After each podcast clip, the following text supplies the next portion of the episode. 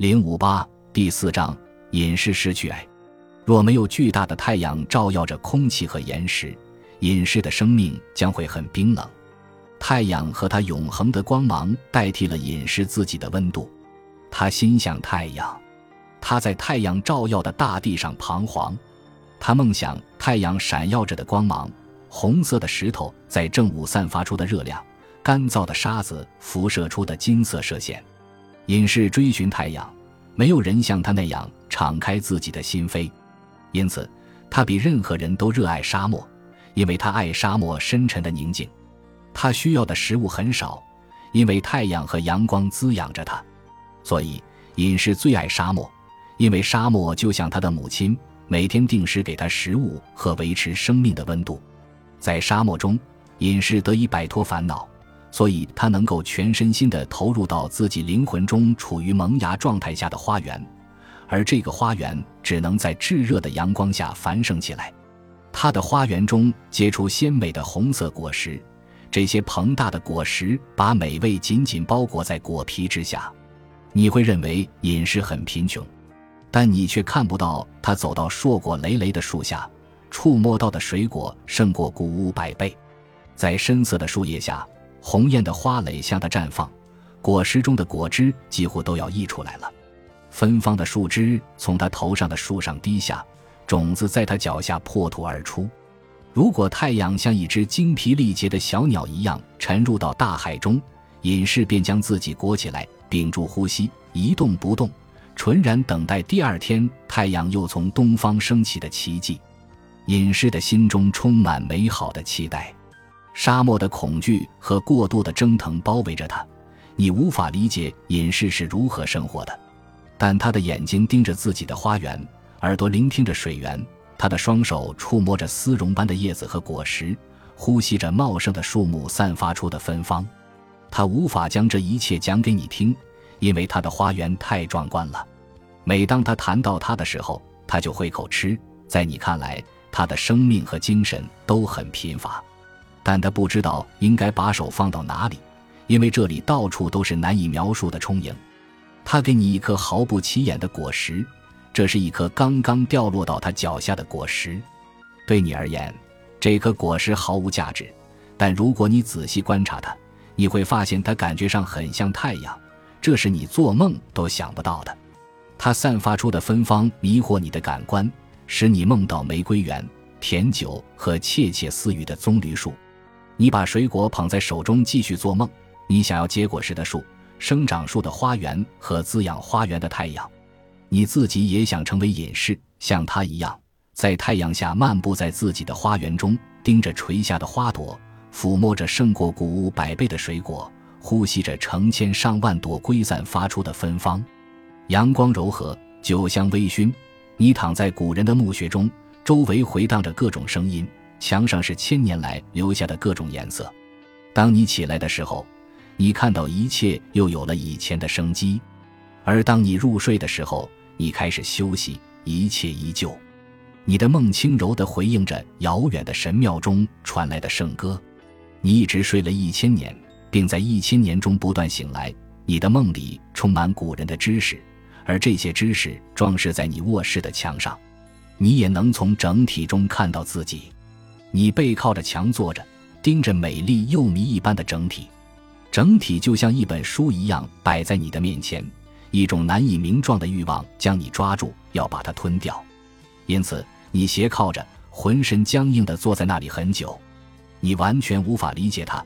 到处都有光在闪烁，到处都有果实从高高的树上落到你的手中，你的脚到处都能踩到黄金。但如果这些在你面前清晰地展开，你将之与整体相比较，这些又是什么呢？你伸开手，它仍然悬挂在无形的网中。你想看到它的真面目，但正是朦胧和模糊将你们彼此隔开。你想从上面撕下一块，但它像抛过光的铁一样光滑坚硬。所以，你又靠着墙坐了回去。当你经过地狱的疑惑带来的所有炙热残酷的考验后，再次坐回来，靠着墙。看着整体的奇迹在你面前逐渐展开，到处都有光在闪烁，到处都有果实落下来。对你而言，这些仍然太少。但你开始对自己满意，不再关注岁月的流逝。什么是年华？对于坐在树下的他而言，时光飞逝是什么？你的时间就像空气的流动一样快，你在等待着下一道光，下一颗果实。如果你相信文字，那么作品就在你的面前亘古不变；但如果你相信文字指代的内容，那么你的探索将永无止境，而你也必须踏上一条没有尽头的道路，因为生命不仅沿着一条有限的道路走下去，也沿着一条无限的道路前行。但无限让你焦虑。因为无限令人恐惧，人性与无限不相容，因此你追寻有限和限制，这样你才不会失去原我，跌倒无限中。限制对你极为重要，你迫切需要只有一种含义的文字，这样你就能够摆脱没有边界的歧义。文字变成我们的神，因为它能够使你摆脱无数种诠释的可能性。文字是一种保护性的魔法。让你可以对抗无限这个魔鬼，因为无限会将你的灵魂撕碎并抛洒在风中。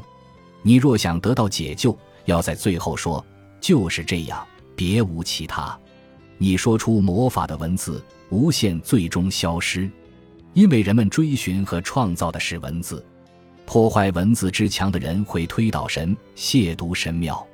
隐士就是一位谋杀犯，他将人们谋杀掉。因为他的思考破坏古人的神圣之墙，他召唤出魔鬼的无限。他坐下来，斜靠着墙，不去听人类的呻吟。可怕的灼热烟雾已经将他们控制住。如果你不粉碎古老的文字，你就无法找到新的文字。但任何人都不应该粉碎古老的文字，除非他找到新的文字筑起坚固的墙对抗无限，又比使用古老的文字更加能够理解生命。对于古人而言，新的文字就是新的神，人永远保持不变。即使你为他创造出新的神，人始终是模仿者。是文字成就人，是文字创造世界，文字先于世界存在。它就像黑暗中的一道光，而黑暗却无法理解它。因此，文字需要变得让黑暗能够理解。如果黑暗无法理解光，又有什么用呢？但你的黑暗必须能够理解光。神的文字冰冷且死气沉沉，像月光一样从远处照射过来，神秘又遥不可及。让文字回到它的创造者那里吧，也就是回到人那里。文字在人那里得到提升。人要成为光、有限和标尺，变成你十分想要触摸到的果实。黑暗无法理解文字，但可以理解人。事实上，黑暗在控制着人，因为人自己就是黑暗的一部分。不是从文字下降到人，而是从文字上升到人，这就是黑暗的理解。黑暗是你的母亲，她值得尊重，因为母亲是危险的。她支配着你，因为是她生的你。像尊重光明一样尊重黑暗，这样你才能够照亮自己的黑暗。如果你能够理解黑暗，他就将你抓住。它就像有黑色的阴影和无数颗闪烁的星星的黑夜一样笼罩着你。如果你开始理解黑暗，寂静与平和就会来到你这里。只有无法理解黑暗的人才恐惧黑夜。通过理解黑暗、夜晚的活动，你自己深不可测的内容和你都会变得非常简单。你准备像所有人一样不被打扰的睡过千年，睡在子宫中千年。而你周围回荡着古代神庙中的圣歌，简单一直就是这样。当你在千年的古墓中做梦的时候，平静祥和的夜晚便笼罩着你。手写的草稿中写的是第四次冒险第一日，修改的草稿中写的是逝去爱夜晚。一九一三年十二月三十日，在《黑书三》中，荣格写道：“各式各样的东西都在带我远离自己的科学探索。”而我曾经认为自己会坚定科学的道路，我想通过科学探索探究人性，但我的灵魂啊，你现在却将我带到全新的事物这里。对，这里是中间地带，没有道路，光彩夺目。我忘记自己已经到达一个新的世界，这个世界不同于我之前的世界，我找不到道路。灵魂中让我相信的东西在这里都变成了现实。也就是说，他比我更清楚自己的道路，我无意为他指出一条更好的道路。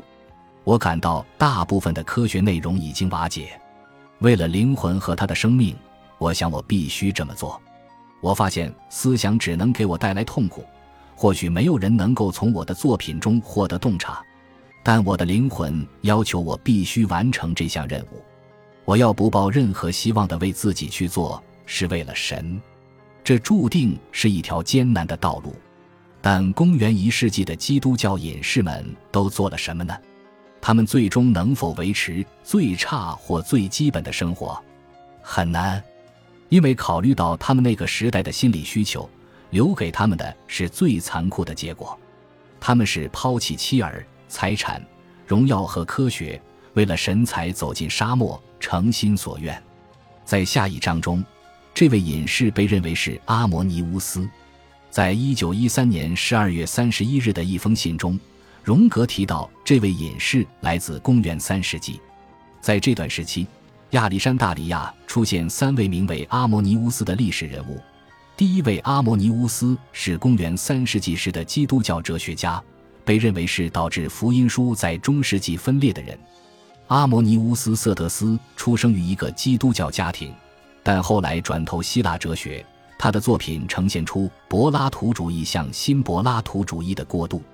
而新柏拉图主义者阿摩尼乌斯生活在公元五世纪，他试图调和亚里士多德的理论和圣经。在亚历山大里亚，新柏拉图主义和基督教达成一定的和解。最后，那位阿摩尼乌斯的一些学生改信了基督教。本集播放完毕。感谢您的收听，喜欢请订阅加关注，主页有更多精彩内容。